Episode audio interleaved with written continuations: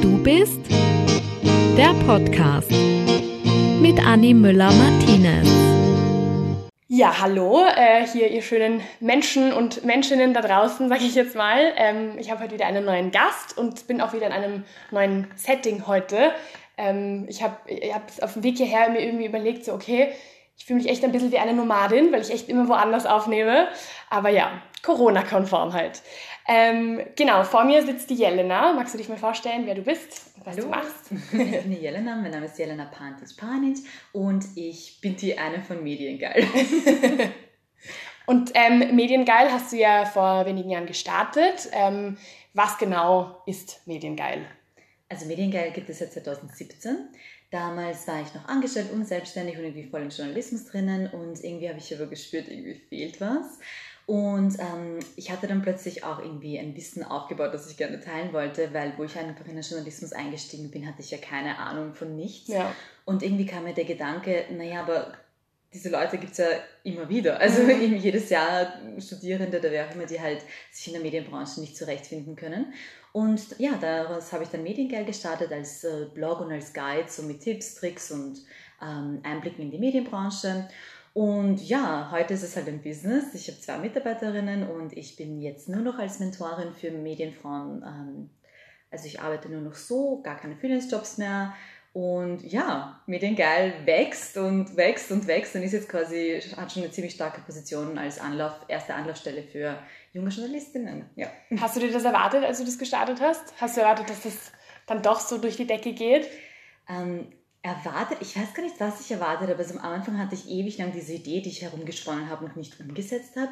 Und irgendwie, wo ich es dann beschlossen habe, dann habe ich schon im Hinterkopf gehabt, okay, ich will, dass das mein, meine Haupteinnahmequelle, ich will, dass das mein Job ist. Mhm. Dass es so sich entwickelt, das hätte ich nicht gedacht. Vielleicht irgendwo gehofft, aber gedacht habe ich es mir nicht, nein. Ja gut, ich meine, am Anfang von so neuen Projekten ist es auch ein bisschen schwierig, dass man irgendwie weiß, wie, in welche Richtung geht das überhaupt, wie entwickelt sich das und wird das was oder halt nicht, wird das aufgenommen. Ähm, du, du warst ja auch mehrfach, äh, wie du gesagt hast, halt auch angestellt und, und dann war noch freiberuflich und so weiter. Wann war dann für dich der Punkt, wo du gesagt hast, Mann, so ich mache jetzt mein eigenes Ding? Das war 2018, Mhm. muss das gewesen sein. Also Mediengeil gibt es jetzt September 2017. Ist auch schon ist voll schnell vergangen. Bald Geburtstag. Ja, genau, bald Geburtstag. ähm, ich war, das muss 2018 gewesen sein, ich hatte ein wahnsinnig stressiges Jahr. Ich habe ähm, meinen Master damals gemacht und war angestellt als Chefin vom Dienst und war selbstständig noch äh, Ressortleiterin bei der Maxima und äh, Kulturressortleiterin beim Biber und hat meine Hochzeit geplant und es war einfach der Wahnsinn. Und äh, kurz darauf war ich dann auch noch schwanger. Also ich habe in einem Jahr einfach alles abgehauen, was man arbeiten kann. Und äh, ja, da war irgendwie der Punkt im, im Frühjahr, wo ich mir dann dachte, okay, irgendwo muss ich jetzt Abstriche machen. Und äh, Mediengeil war ja schon von Anfang an das, was ich eigentlich machen wollte. Und dann habe ich mich nur noch trauen müssen. Und bei mir war der Sprung jetzt aber, ist mir nicht so schwer gefallen, weil selbstständig eh die Art und Weise ist, wie ich am liebsten arbeite. Also Okay. das war für mich eh klar, dass ich irgendwie immer gerne selbstständig sein will. Ähm, aber zum Beispiel, diesen, also Anfang dieses Jahres habe ich etwas ganz anderes gemacht. Ich habe alle meine Freelance-Jobs gekündigt. Mhm. Und äh, das hätte ich mir so nicht gedacht, dass das passiert. Aber es war definitiv die richtige Entscheidung, weil jetzt arbeite ich als Mentorin, mache ich eigentlich genau das, was ich immer machen wollte, aber es nicht wusste. Ja. So im Hinblick auf, wenn du so zum Beispiel sagst, okay, so die Anfangszeit, wie du so sagst, okay, das und das möchte ich machen, das sind meine Ziele und das möchte ich erreichen, hat sich das dann irgendwann im Laufe der Zeit verändert? Weil oft ist es ja so, man startet irgendwie was und dann merkt man im Laufe so, aha, okay, vielleicht passt das lieber in diese Richtung. Oder hat, hast du da von Anfang an gewusst, so will ich das haben? Auf Mediengeil bezogen. Genau, auf Mediengeil bezogen, ja. Ähm, Mediengeil hat ja gestartet. Nein, das hat sich eigentlich nichts von dem, was ich am Anfang vorhatte, habe ich durchgezogen. Also eigentlich war's, wollte ich zuerst mal einen YouTube-Channel machen. So Okay. es angefangen. Ja. Und dann irgendwie dachte ich mir so, ah, voll mühsam, was die schneiden, aufnehmen. Du weißt eben, Ja, schneiden, das das ist schon ziemlicher Aufwand. Und dann dachte ich mir, na egal, ich fange an mit dem, was ich habe, ich kann schreiben, das ist mein Job, mach mal halt einen Blog, ja.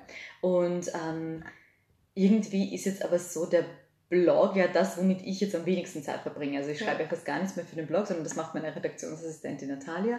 Und äh, das habe ich jetzt quasi ausgelagert. Also eigentlich von dem, wie ich gestartet habe, bin ich jetzt ganz woanders. Ja. Aber es passt. Ich habe mich dann einfach treiben lassen. Und ähm, was ich mir auch angeeignet habe, ist dieses einfach machen. Mhm. Das hatte ich davor gar nicht. Also ich habe Mediengeil als Idee, auch unter einem anderen Namen, zwei Jahre lang in meinem Kopf herumgesponnen, bis mein Mann irgendwie nicht einmal gesagt hat, also ich habe jetzt eine Webseite gebaut, hier, mach das jetzt Mach endlich. jetzt. Ja. Also weil ich habe ständig irgendeinen Grund gefunden, naja, aber ich muss noch das machen, Ja. naja, aber ich muss noch das machen. Und ähm, irgendwie, das habe ich jetzt abgelegt. Also ich, ich habe weiterhin Angst, was zu machen und ich mache es dann halt einfach verängstigt. Ich mache es halt Ja. einfach, weil nur so kommst du eben drauf, was funktioniert wirklich und wo musst du investieren, weil im Kopf, wenn man das herumspielt, kommt man halt meistens nicht weit. Das ist ja auch etwas, was du auf, auf Social Media auch oft ähm, in deinen Stories postest und, und schreibst und sagst, dass du halt sagst, na, einfach machen und anfangen und dann entwickelt sich ja dann eh das so, wie man dann irgendwie seinen eigenen Weg findet und so Ja. weiter.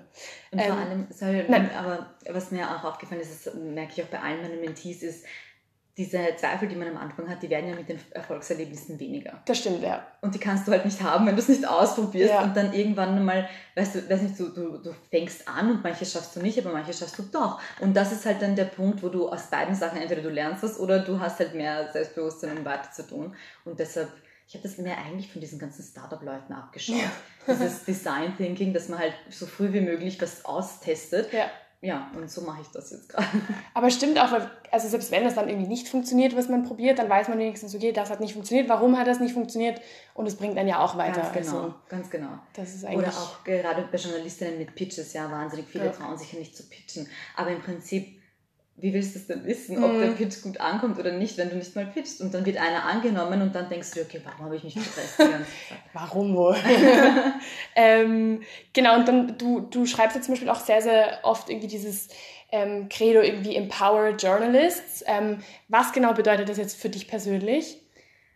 Mir ist aufgefallen, dass sich in der Journalismusbranche, also in der Medienbranche, einfach so niemand um Journalistinnen kümmert und, und um Journalisten. Es interessiert einfach niemanden. Also wenn du jetzt eine belastende Geschichte hast oder so, bist du eigentlich so ziemlich auf dich alleine gestellt. Außer du hast jetzt natürlich deine Kolleginnen oder so, aber Ja. jetzt gibt es keine Anlaufstelle sozusagen, wo, wo sich wer jetzt um dich kümmern würde.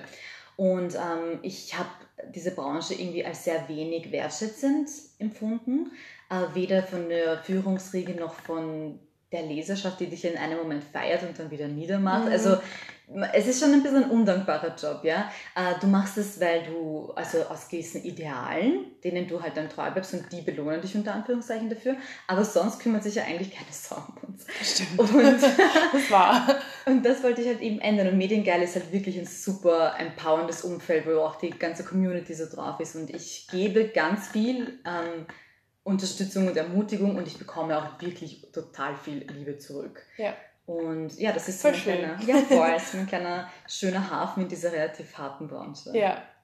Ähm, weil du ja auch irgendwie ähm, öfter darüber geschrieben hast oder, oder was erzählt hast, dass du zum Beispiel als zum einen als Frau ähm, in gewissen Teilen, sage ich jetzt mal, benachteiligt ist ein blödes Wort irgendwie, aber gemerkt hast, dass du anders behandelt wurdest in, in der Medienbranche und zum anderen auch, auch als Frau mit Migrationshintergrund. Wie, ähm, wie ist das? Ist das ein, ein, ein gängiger, sage ich jetzt mal, ähm, Vorfall oder wie, wie ähm, findest du das?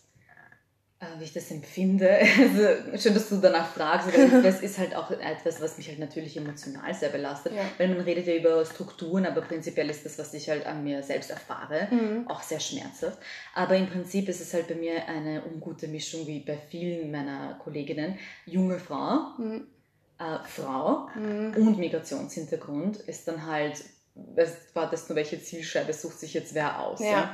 Ja? Ähm, ich, das, das Ungute am, an so rassistischen oder auch misogynen Strukturen ist, wobei ich finde, bei, bei den misogynen, also bei, wenn der frauenfeindlich ist, merkst du das sehr viel schneller, Mhm. als wenn du was wegen, aus rassistischen Gründen nicht bekommen hast. Ich werde nie wissen, ob ich einen Job nicht bekommen habe, weil ich Migrationshintergrund habe. Ja. Das wird mir nie wer sagen, ja.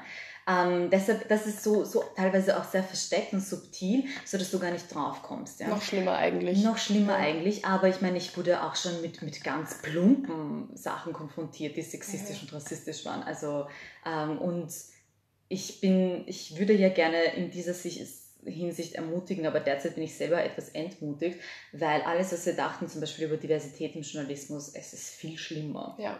Alles, was wir dachten über Sexismus im Journalismus, es ist viel schlimmer. Mhm. Und ja, ja, hm. hm. Ähm, würdest du sagen, dass es in Österreich ein großes Problem ist oder einfach generell? Also von all den, ich habe viele Mentees aus Deutschland und was die mir für Sachen erzählen, das ist teilweise so widerlich, dass ich mich nicht frage, ob es dort nicht noch schlimmer ist als Boah, hier. Das okay. glaube ich zwar nicht. Also ich glaube, es ist überall gleich, weil die Strukturen sind überall ähnlich. Mhm.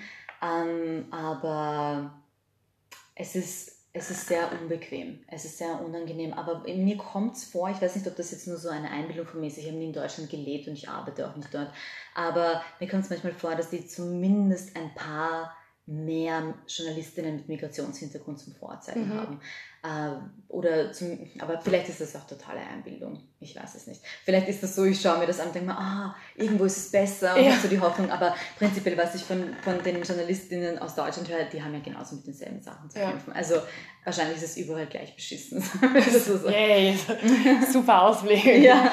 Es ist halt, es ist halt schon, also ähm, ich habe halt schon ein paar Mal irgendwie mir überlegt, okay, war das jetzt ein Fall, wo ich sage, äh, habe ich, wurde ich da jetzt benachteiligt, weil ich eine Frau bin?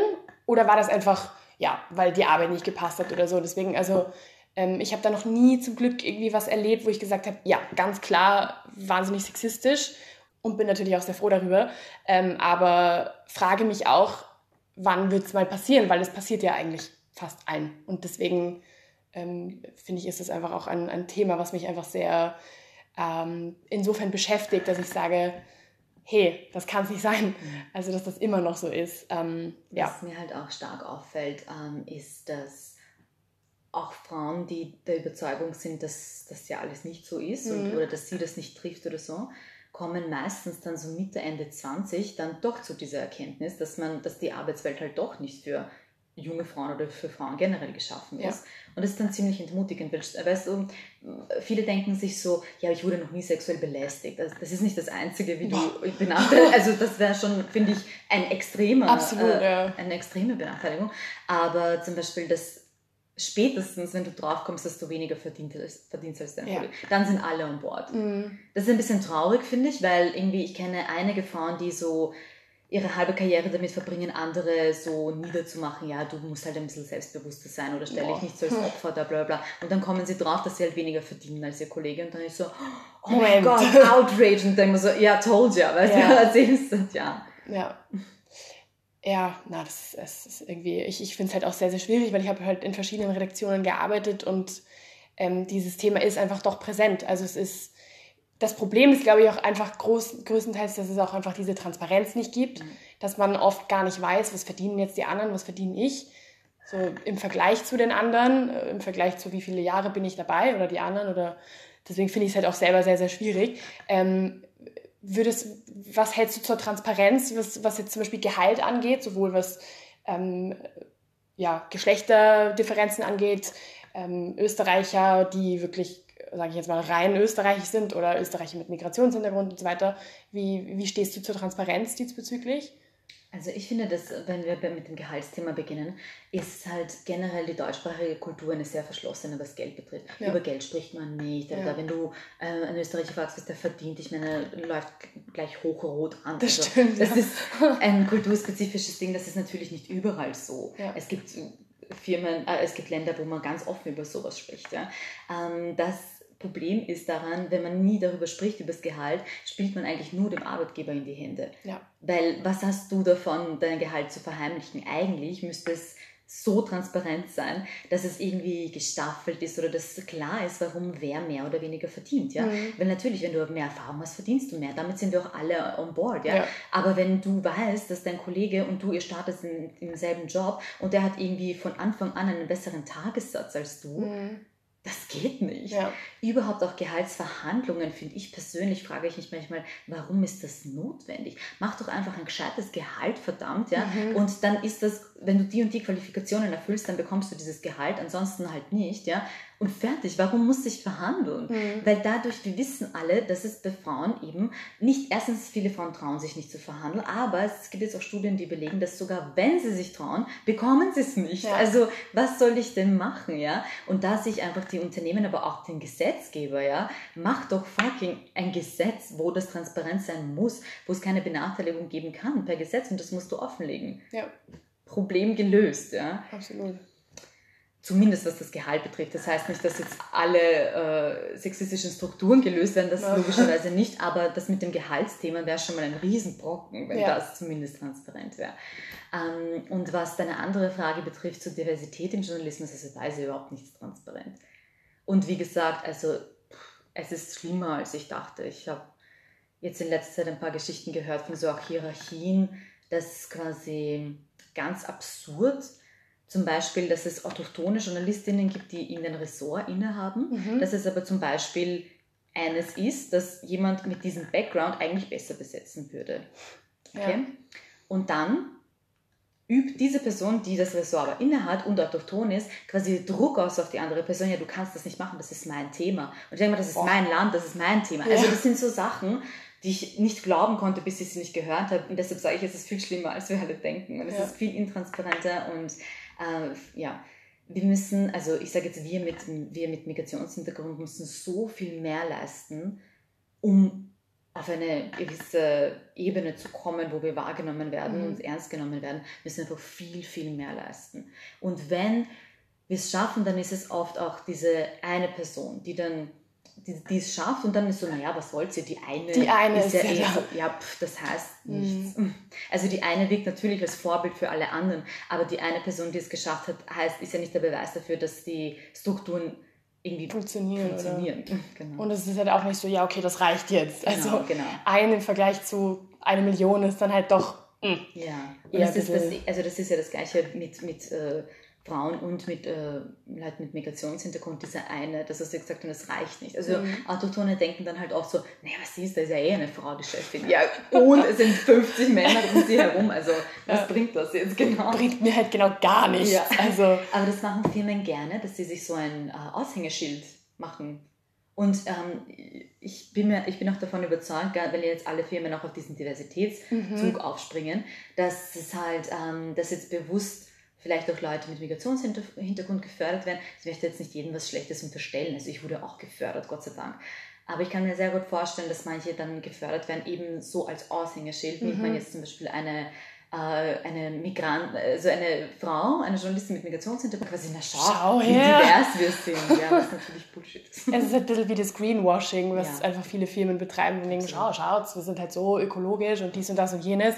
Und in Wirklichkeit, wenn man sich halt mal diese Strukturen im Hintergrund anschaut, kommt man eh darauf, dass das halt völliger Blödsinn ja. ist. Also ich in meiner Masterarbeit habe ich halt recherchiert über weibliche Führungskräfte im Journalismus und da gab es, weißt du, Anonymisierung, bla, ich darf nicht sagen, welche mhm, Redaktion ja. es war, aber da gab es Redaktionen, wo teilweise in einer bestimmten Führungsetage noch nie eine Frau war. noch nie, seit literally Jahrhunderten, das ist so absurd. Und über, über, in solchen Firmen über Chancen für, äh, für Menschen mit Migrationshintergrund, ja. ich meine, da brauchen wir gar nicht drüber reden. Ja. Das, das ist dann gleich, gleich nicht, mal, nicht mal mehr gleich null, sondern gleich im Minusbereich, weil es einfach keinen Sinn macht. Gleichzeitig gibt es ja dann auch solche Redaktionen, wo dann halt ähm, Frauen irgendwie vermehrt eingestellt werden, die aber ganz gewisse Themenbereiche bekommen. Ja. Ähm, hast du damit auch Erfahrung gemacht? Habe ich, also generell eher weiblich besetzt sind ja, okay, ab, abgesehen von Beauty und so, das ist klar, unter Anführungszeichen, ja. das sind dann auch meistens Frauenmagazine, aber es gibt ja so softe Themen wie Kultur, ähm, und äh, Leben und solche Sachen. Und die Männer sitzen dann halt in Wirtschaft, Politik, da, da. Mhm. Und ähm, ich weiß halt von meinen Kolleginnen, dass sie mir erzählen, die, die in diesen unter Anführungszeichen männlichen Ressorts arbeiten, dass sie sich halt die ganze Zeit beweisen müssen. Boah. Gegen ihre, ihre, ihre jüngeren Kollegen, gegenüber ihren älteren Kollegen. Ja. Dass es halt einfach wahnsinnig anstrengend ist. Du musst dann halt nicht nur deine eigene Arbeit machen, sondern dann auch noch doppelt und dreifach irgendwie dich bemühen, dass diese Arbeit auch angenommen wird. Das ja. ist halt dann, dann bist du viel mehr ausgelaugt irgendwie am Ende des Tages, obwohl du halt einfach im Grunde genommen dieselbe Arbeit machen würdest, wenn das einfach jeder annimmt. Und noch was ist mir bei meiner Masterarbeit eben untergekommen, dass bei Männern vom Potenzial ausgegangen wird und Frauen müssen sich halt erstmal beweisen. Mhm. Das ist nämlich oft so, dass irgendwie junge, vielversprechende Kollegen, die werden dann halt gleich mal gefördert, weil da ist ja Potenzial dahinter. Während Frauen, junge Frauen, die eventuell gleich viel Potenzial hätten, dann aber sich zuerst mal beweisen müssen, ja, mhm. mach mal. Mhm. Zeig mal, was du drauf zeig hast. Zeig mal, was du drauf hast. Und das zieht sich dann aber, weil irgendwie kommt es mir vor, dass halt eben Frauen sich die ganze Zeit beweisen müssen. Okay, und wann darfst du dich dann positionieren? Weil warum sollte ich mich zehn Jahre lang beweisen müssen? Ist mhm. doch bis jetzt hoffentlich klar, was ich drauf habe. Ja. Ähm, es ist schwierig. Es ist, es ist wirklich schwierig. Es ist echt. Und ich, ich finde es teilweise wirklich unfassbar, dass man einfach dies, über dieses Thema noch reden muss. Ich meine, es ist gut, dass man darüber redet, das ist wichtig, aber es ist teilweise einfach echt zum Kopfschütteln, dass, dass man immer noch, immer wieder diese Themen aufbringen muss. Das ist einfach. Mhm ja, ich, ich finde es schlimm. Aber deswegen will ich sie auch aufbringen, weil ich mir denke, nein, das ist, solange das nicht geregelt wird, werde ich darüber auch reden. Das Sollen wir ein bisschen Hoffnung reingeben genau. oder nicht? Doch, geben wir ein bisschen Hoffnung okay. rein, gerne. ähm, ich habe nämlich, also es ist ja so, dass die meisten, ähm, also dass die Journalistinnen unter 30, das sind ja hauptsächlich Frauen, mhm. zu einem ich glaube fast schon 70 Prozent, aber da bitte muss ich, müsste ich nochmal nachschauen, was die Zahl betrifft. Und meine Hoffnung ist halt, dass wir quasi dann so viel Druck machen, dass sie einfach, wir sind dann so gut, dass sie nicht an uns vorbei können. Mhm. Weil wir sind extrem gut ausgebildet, besser ausgebildet als die meisten männlichen Kollegen, ähm, also die, die dort sind. Ja. Ähm, und dass wir uns dann einfach holen, was uns zusteht und quasi so viel Druck machen, dass das nicht mehr so weitergeht einfach. Ich hoffe, wir schaffen es. Und natürlich auch solidarische Männer, weißt? Ja. Also ich merke ja auch, in, in meinem Umfeld, dass es auch viel mehr solidarische Männer gibt als vor ein paar Jahren. Ja. Mir das nicht so aufgefallen wie jetzt, die eben auch Teil davon sein und doch fragen, hey, was kann ich tun? Ähm, das ist natürlich schon eine phänomenale Entwicklung. Und was weibliche Führungskräfte betrifft, es reicht halt nicht aus, dass nur eine Frau unter Anführungszeichen Chefin ist, die dann halt nicht solidarisch ist, das bringt genau nichts. Ja. Also, aber ich habe halt die Hoffnung, dass Frauen, die in Führungsetagen kommen, dann weitere Frauen mit sich ziehen und die wieder empowern und und und. Das wäre halt so Das ist so ein Kreislauf genau. und dann irgendwann endlich, ha! das wäre das wär, das wär ein schöner Ausblick, ja. Ich wurde sehr viel von Frauen auch gefördert und ich hatte tolle Chefinnen ja. und ähm, das hat schon Mut gemacht. Mhm.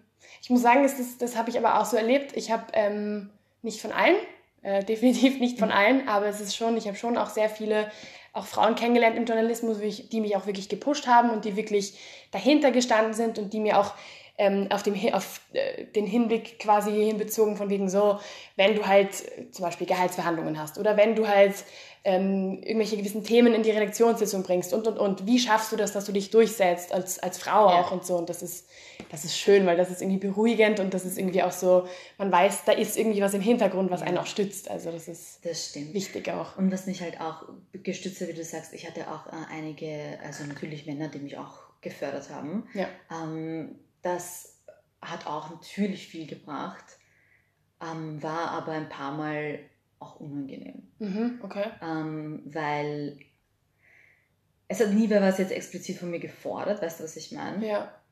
Aber es stand ein bisschen so im Raum, so zeig dich jetzt dankbar. Boah.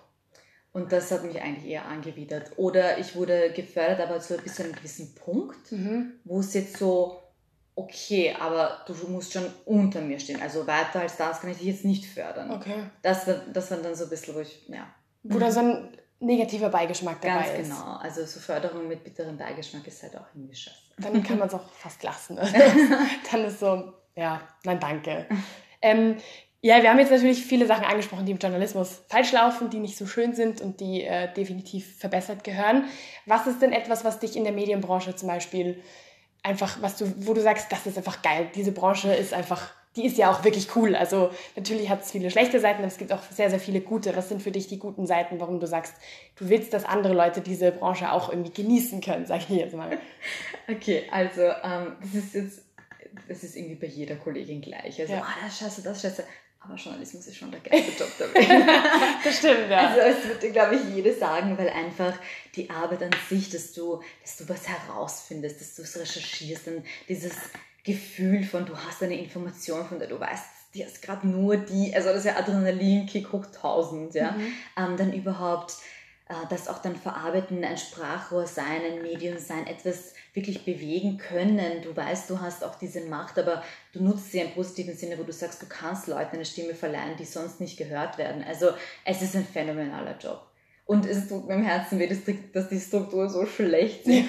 Ja. Ähm, aber es ist wirklich der tollste Job ever. Und natürlich Schreiben. Aber ich finde, Schreiben ist halt, ich glaube, das werden die Journalistinnen und andere auch bestätigen, dass Schreiben ist der kleinste Part im Prinzip. Stimmt, ja. Weil du recherchierst hauptsächlich. Ja. Und ähm, dann dieses Zusammenschreiben ist eher der kleinere Part. Aber natürlich, wenn man gerne schreibt, ist halt auch noch das, kommt auch noch dazu, dass man schreiben darf. Und überhaupt, was ich auch besonders spannend fand, war ein, ein Magazin zu produzieren. Das mhm. hat mir wahnsinnig Spaß gemacht. Also, dass du was produzierst und dann hältst du es in Händen und schaust dir das an. Also, es ist eine wahnsinnig coole Aufgabe, ja. eine wichtige Aufgabe. Ja, wir sind da ein bisschen Positives in den Journalismus ja. reinbringen. Das ist auch gut, das ist auch wichtig. Ähm, du, du machst ja Mentorings, glaube ich, nur für Frauen, oder? Oder machst du äh, auch für Männer? Also ich bin sehr spitz positioniert, weil ich habe irgendwie auf Instagram 80% meiner Followerinnen sind Frauen. Ja. Darum richte ich mich auch an Frauen. Das ja. ist für mich irgendwie die logische Konsequenz. Ähm, und ich, ich ziehe scheinbar auch hauptsächlich Frauen an. Mhm. Ähm, demnach ist es ausgerichtet auf Medienfrauen. Ich habe aber auch schon ähm, zwei Männer im Mentoring. Yay! also sie sind definitiv nicht ausgeschlossen, ja. ähm, aber es sind halt hauptsächlich Frauen, ja. die zu mir kommen. Ja. Es, naja gut, auch im Hinblick auf das, was wir jetzt gerade alles gesagt haben, ja. brauchen Frauen halt auch statistisch gesehen, sage ich jetzt mal, mehr Hilfe genau. und mehr auch einen Anstoß. Also ja. deswegen macht das ja auch irgendwie in gewisser Weise Sinn. Ähm, auch ein Thema, worüber du ähm, auf, auf Social Media, seitdem ich dich halt verfolge, ähm, auch immer mal wieder was gesagt hast, ist halt Mental Health im Journalismus. Warum ist das wichtig? Es ist wichtig, weil, wie schon am Anfang erwähnt, sich keiner darum kümmert. Ähm, keiner überlegt sich, was macht es denn mit dir als Person, wenn du jetzt über Kindesmissbrauch schreibst? Ja. Was macht das mit dir? Weil es gibt keine wirkliche Anlaufstelle, wo du, wo du jetzt, also du müsstest dich quasi selber darum kümmern, dass du irgendwie psychologische Betreuung bekommst, weil es ist nicht so bei uns angekommen, dass, dass das notwendig wäre. Mhm. Ähm, ich kann mich auch nicht erinnern, dass eine meiner Kolleginnen oder ich jemals gefragt wurden, geht's dir jetzt damit, brauchst du irgendwie was? Und alle so, mach voll super, was du machst. Aber es ist auch so ein Umfeld, wo du, wo das halt so tough ist, wo du jetzt mhm. auch nicht zugeben willst, dass du am Abend dich in den Schlaf holst. Mhm. Was aber teilweise wirklich so ist. Weil bei manchen Sachen, also ich habe mal eine, eine, Geschichte gemacht über ähm, Albträume, die syrische Geflüchtete haben, weil das ist so ein Albtraum in verschiedenen Variationen. Aber ich habe dann eben äh, damals mit einer Kollegin, die halt selber geflüchtet ist, ähm, mit ihr das gemeinsam diese Geschichte gemacht und das war schon tough. Also das war schon tough, was was, was, was, was die erlebt haben, wie sie ja. es verarbeiten, dass du weißt, keiner kümmert sich drum. Ja? Also das war für, für, für mich dann halt auch belastend. Und das ist eine Pupsgeschichte im Gegensatz zu dem, was meine Kolleginnen machen teilweise. Ja. Eben, ich habe jetzt gerade eine, eine meiner besten Freundinnen und eben auch Journalistin, sie hat mal was über Kindesmissbrauch in der katholischen Kirche Boah. geschrieben und hatte etliche Interviews mit Menschen, die ihre Geschichten mit ihr geteilt haben. Ich meine... Hart, das muss... Das ist ein Brocken. Also. Wirklich hart. Und sie muss halt irgendwie selber damit fertig werden. Oder wir reden drüber, aber das ersetzt halt keine, ja. keine Betreuung. Und wenn ich in einer Redaktion das Sagen hätte, würde ich eine Stelle einrichten, wo du psychologische Betreuung bekommst, wenn du sie mhm. benötigst. Weil, weißt du, wenn du zu deinem Chef gehst und sagst in anderen Firmen, zum Beispiel so, ja, ich brauche ein Coaching für Führung, dann ist ja, okay, passt. Mhm. Wo ist das? Wo ist du, der Unterschied? Wo ist der Unterschied? Ja. ja es ist halt auch, ich meine, ich denke mir so, jeder profitiert ja auch davon, wenn die Leute in der Redaktion sich auch wohlfühlen und, und halt irgendwie ein bisschen, sag ich jetzt mal, ähm, mit dem, was sie auch schreiben, irgendwie es verarbeiten können und, ja. und irgendwie damit zurechtkommen. Es bringt ja niemandem was, wenn dann jemand zu Hause ist und auf dieses Thema irgendwie gar nicht klarkommt und aber auch nicht weiß, wie er es jetzt machen soll, weil, haha, ich habe gesagt, ich schreibe darüber und kriegt es aber gerade nicht hin. Also prinzipiell würde ja sogar die Führungspositionen würden ja davon profitieren eigentlich. Klar, aber vor allem würden sie davon profitieren, dass ihre Leute halt nicht ausgebrannt sind. Ja. Weil wie viele solche Geschichten kannst du schreiben, ohne dass du irgendwann... Also du musst dich ja quasi bewusst äh, quasi distanzieren davon, mhm. weil sonst gehst du ja zugrunde. Aber diese Empathie ist ja das, warum du auch eigentlich in den Journalismus gegangen bist. Ja. Also viele Leute gehen halt auch aus diesem so, ich kann gut mit Menschen und äh, ich, äh, ja, und es ist halt wirklich eine schwierige Position und es birgt halt ein, extre ein extremes Burnout, eine ja. Gefahr dafür. Und ich finde, da wären die Führungskräfte sicherlich gut beraten, dem entgegenzuwirken. Das stimmt, das stimmt. Ähm, glaubst du, würde das dann quasi reichen, dass man so eine Stelle irgendwie pro Redaktion einführt, wo man sagt, das ist eine Anlaufstelle, ähm, wenn es irgendwas gibt, kann man da immer hingehen oder müsste es noch was geben, was, was noch dazugehört? Also ich glaube, da wir wissen, wie die äh, Budgetsituation in Redaktionen, bla bla, die sparen ja an den eigenen Leuten. Also da, aber zumindest ein Verein und wenn sich bald nicht was tut, dann mache ich ihn selber. ähm, Sehr cool. äh, wirklich ein Verein, einfach eine, eine Anlaufstelle, wo du psychologische Betreuung bekommst, wenn du sie brauchst. Weil, ähm, das kann man doch einrichten, die natürlich vom Staat bezahlt wird, weil irgendwo Ja. die oder von der Presseförderung oder abgezweigt wird oder wie auch immer. Ich habe die Idee noch nicht ganz durchdacht, aber sowas muss doch machbar sein. ja, absolut. Also Redaktionen übergreifend, quasi so für alle Journalisten, Ja. halt brauchen. Dass es da einen Kontakt gibt, wo jeder halt hin kann. Das ist wie eine Gewerkschaft. Wenn du halt Genau, irgendwie ein ja. Problem hättest, würdest du zur Gewerkschaft gehen oder zu Ja. auch immer oder Arbeiterkammer. Ähm, und hier hättest du halt, wenn du psychologische Betreuung brauchst als Journalistin, dann gehst du halt zu dieser Stelle. ja, absolut. Ich meine, im allerschlimmsten Fall ist es jetzt zum Beispiel sogar ein Thema, mit dem man selber irgendwie mal was zu tun hatte oder von dem man selber irgendwie schlechte Erfahrungen hatte und dann ist man ja, glaube ich, einfach an einem Punkt, wo es einfach auch nicht mehr geht. Also wo bis hierhin und, und nicht weiter und dann ist, dann leidet ja auch die Arbeit daran. Ja. Also insofern ist es eine, finde ich, eine sehr, sehr gute Idee. Finde ich sehr spannend. Also solltest du das machen, bin ich da, bin ich da auf jeden Fall sehr, sehr dabei, würde ich sagen. ähm, ja, vielleicht, vielleicht äh, noch ein bisschen mehr auf dich jetzt bezogen. Du warst ja ähm, 2019, bist ja, glaube ich, unter, bei den 30 unter 30 Journalistinnen gewesen. Ähm, das ist ja schon auch eine große Ehre so. Wie war das für dich, als du, als du das erfahren hast? Also 30 unter 30 ist ja so das Urthema. Und fast jede Mentee kommt zu mir so, oh, ich war nicht dann noch nicht dabei. Was soll ich machen? Und irgendwie, das wurde ja als Empowerment in, ins Leben gerufen, stresst aber total viele Kolleginnen. Ja. Ja. Und ich war auch ein bisschen gestresst davon, weil ich war eine Zeit lang so, so ziemlich die jüngste Chefin vom Dienst des Mhm. Landes Boah. und äh, habe auch coole Stories gehabt und dachte mir so, okay, wann bin ich jetzt endlich dabei? Ja. Was genau muss man jetzt machen? ja? Und war dann ein Jahr nicht dabei und das nächste. Und da habe ich mir schon irgendwann gedacht, wisst ihr was, ich brauch's nicht, ja, Ja. egal. Weil wenn ich jetzt nicht dabei bin, dann ist auch egal. Und dann, in dem Jahr, wo es mir komplett wurscht war, wo ich überhaupt nicht dran gedacht habe, tada! Und ich bin sehr froh, dass ich genau in dem Jahr dabei war, weil da war ich nämlich bei keinem Medium mehr angestellt Okay. und habe es wirklich über Medien geil geschafft. Und das war eigentlich, dann habe ich mich eh gefreut, dass ich genau da drin war Ja. und nicht die Jahre davor, Ja. weil so hat es mir noch mehr bedeutet, weil ich eben diese Sorge hatte, oh Gott, was mache ich, wenn ich kein Medium mehr im Rücken habe? Und dann war es halt der Beweis dafür, okay, Es funktioniert es doch. funktioniert ja. doch. Und äh, ich habe mich wahnsinnig gefreut. Ich war, das war kurz vor der Geburt meines Sohnes. Moi. Ähm, oder war er schon, ich glaube, er war schon auf der Welt, wo, wo es dann erschienen ist, genau, Ja. im, im Heft. Und äh, ja, ich habe mich natürlich sehr gefreut. Es war eine sehr schöne Anerkennung und ich habe es natürlich in meinem Lebenslauf drinnen und ich freue mich und meine Familie war ganz außer sich. Ja, Voll Ähm, schön. ja aber es war jetzt keine Bestätigung für meinen Erfolg. Also auch ohne diese Auszeichnung also würde, würde es jetzt nicht meinen Erfolg mindern. Ja, Weil das ist das auch, was ich auch meinen, allen meinen Mentees erzähle. Sicher kannst du dich bemühen, da reinzukommen, aber auch wenn du es nicht schaffst, ist jetzt nicht das Drama, sagen wir Das ist kein mal. Drama. Das ist halt im Journalismus auch, dass wir mit diesen ganzen Auszeichnungen, dass das halt wahnsinnig stresst oder dieses unter 30 musst du noch irgendwas erreichen. Wenn du mit 31 deinen Durchbruchsstory Ist hast, ist genauso du- ganz super, genau, also- ja. Also das ist so ein bisschen ein künstlich erzeugter Druck mit diesem unter 30 muss man, was weiß ich, was erreicht haben. Ja. Aber natürlich habe ich mich gefreut, ist ja klar. Eh klar, eh klar. Es ist ja auch irgendwie so ein, ein, ein nochmal eine extra Wertschätzung. Ja. Und das ist ja, dafür ist man ja sicher dann auch dankbar. Also Natürlich, das natürlich. stelle ich mir schon auch schön vor. Ja, das war schon. Ähm, und weil du jetzt gerade eh auch gesagt hast, du, du, du hast ja einen, du hast einen kleinen Sohn, ein Baby, der ist ein, zwei Jahre alt. 15 Monate. Okay, ja, perfekt. Ähm, und Wir sind noch in, in Monaten. im, im Monatszeitalter. Ähm, und seitdem hat sich die Arbeit ja wahrscheinlich auch ein bisschen verändert, weil dann sind ja die Prioritäten auch andere und beziehungsweise was heißt die Prioritäten? Man muss sich auch einfach um ein Lebewesen kümmern. Also Ja. ich stelle mir das schon auch noch arg vor. Wie hat sich das für dich dann persönlich verändert im Hinbezug auf äh, die Arbeit und so weiter? Also es ist ja so, dass du als Selbstständiger ja nicht einfach so von der Bildfläche verschwinden kannst. Ja? Also hätte ich jetzt gesagt, ich mache gar nichts mehr, dann wäre auch nichts passiert. Ja.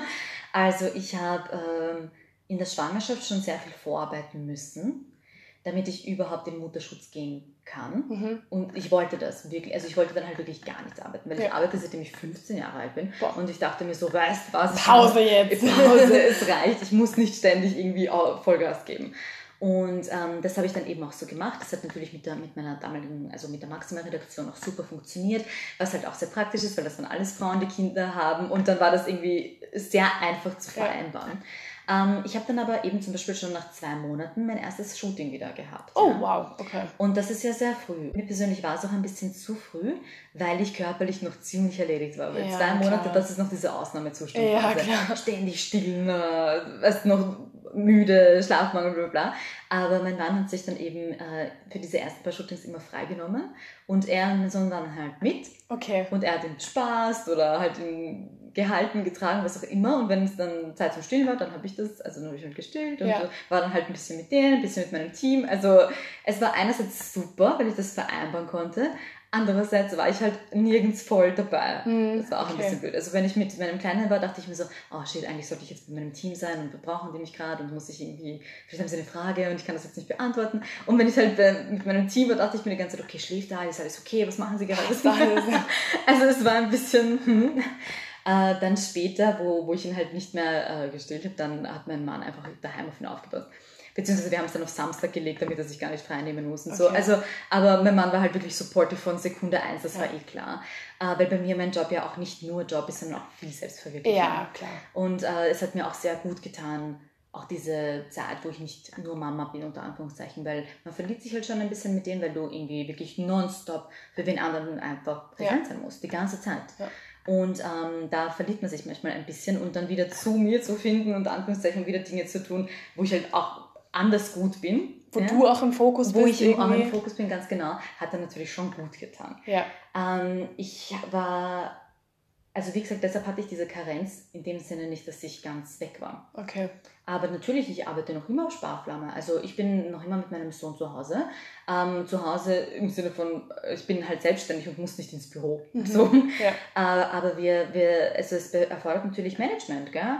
weil ähm, ich habe jetzt zum Beispiel die Mentorings, ich habe ein Intensiv-Mentoring im Monat. Mhm. Das mache ich dann zum Beispiel in der Früh, bevor mein Mann in die Arbeit fährt, habe ich dann den Termin, er spielt mit dem Kleinen, dann switchen wir. Ja. Ähm, dann am Wochenende habe ich Samstag ist mein Power-Tag. Da ähm, ist mein Mann mit meinem Kleinen, sie sind eben bei meinen Schwiegereltern und da arbeite ich dann durch. Da sind alle anderen Quick-Fix-Mentorings. Okay. Also es, es schaut auf Instagram aus, als ob ich wahnsinnig viel arbeiten würde. Ich arbeite aber eigentlich nur sehr effizient. Aber ist auch cool, ist auch cool. Das ist aber, schafft man dank Baby, weil wenn du nur eine Stunde zum Beispiel zur Verfügung hast, dann wirst du dich wundern, was du alles in dieser Stunde Klar, schaffst. Ja. Und vor allem wir Journalistinnen können ja gut mit Deadlines. Das stimmt, ja. Und eigentlich, eigentlich läuft das gerade sehr, sehr, sehr gut.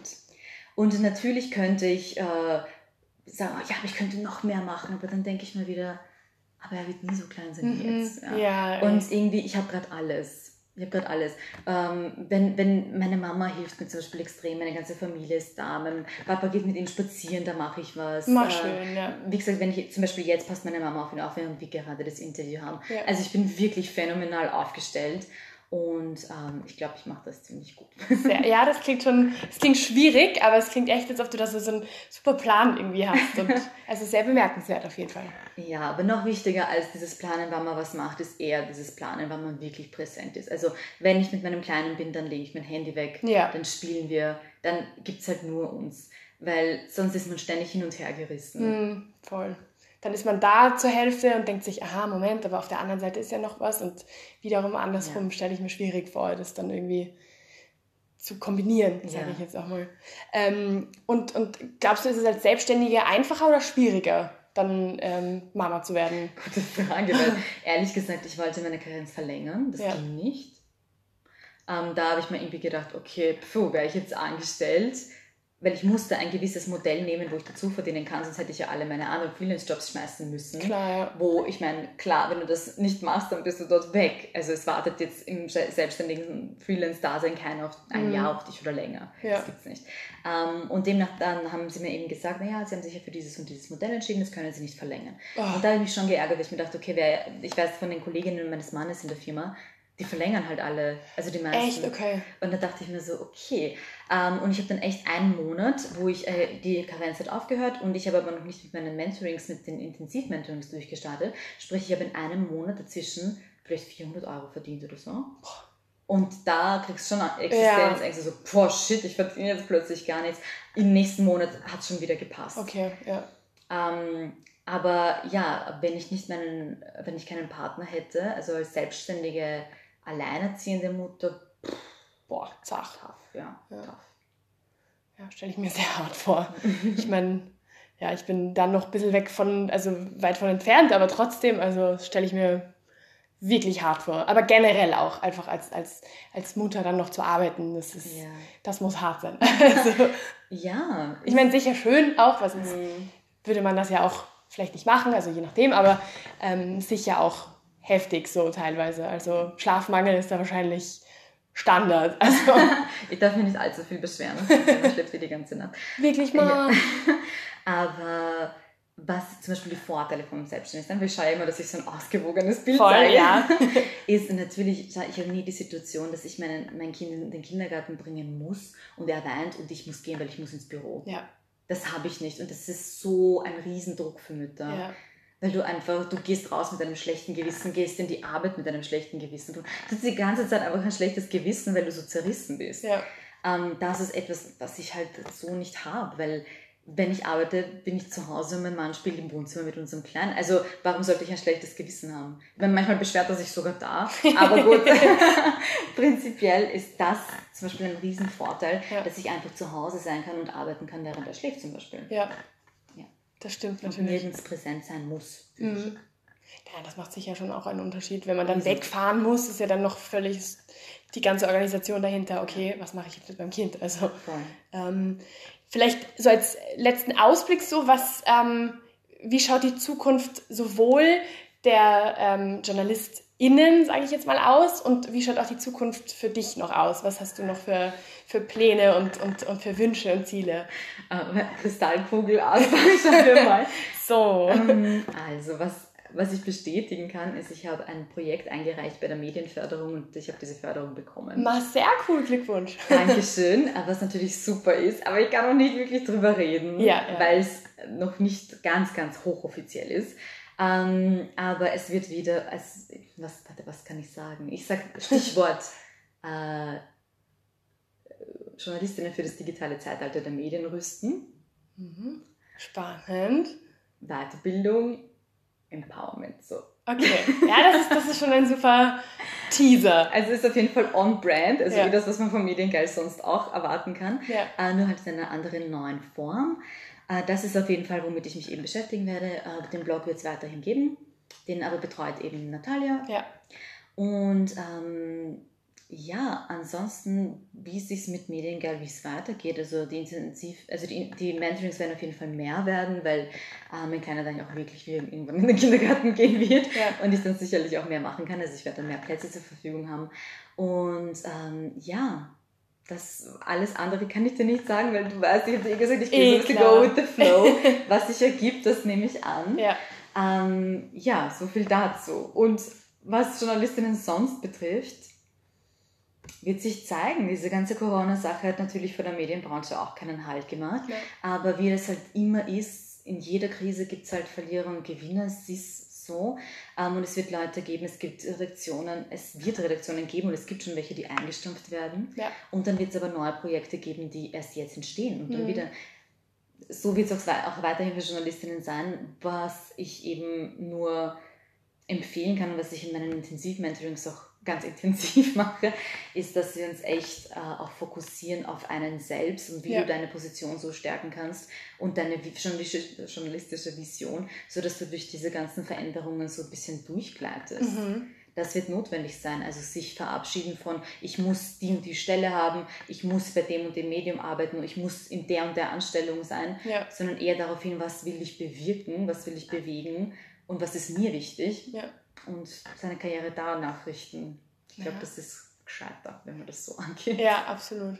Ist aber, ist aber sehr, sehr spannend, muss ich sagen. Also ich, ich werde dich natürlich weiterhin sehr brav verfolgen und bin, bin schon sehr gespannt, wenn du dann erzählen darfst, was, ähm, was deine neuen Projekte sind, dann werde ich da auf jeden Fall direkt dabei sein. Und hoffentlich du, wenn du hier gerade zuhörst, ähm, dann natürlich auch. Also magst du vielleicht dein Instagram noch durchsagen und, und dein Blog, damit du auch gefunden wirst? Yes, ihr findet mich auf medien.geil auf Instagram und auf www.medien-geil.at. Das ist meine Webseite und der Blog. Perfekt. Das heißt, wenn das jetzt jemand hört und sagt, aha, ja, ich bin gerade auch ein bisschen durcheinander und weiß nicht genau wohin, die Jelena kann auf jeden Fall helfen. danke, danke auf jeden Fall, dass du dir Zeit genommen hast und alles Gute für die Zukunft weiterhin. Ja, Anni, danke. Danke. Und du bist? Der Podcast mit Annie Müller-Martinez.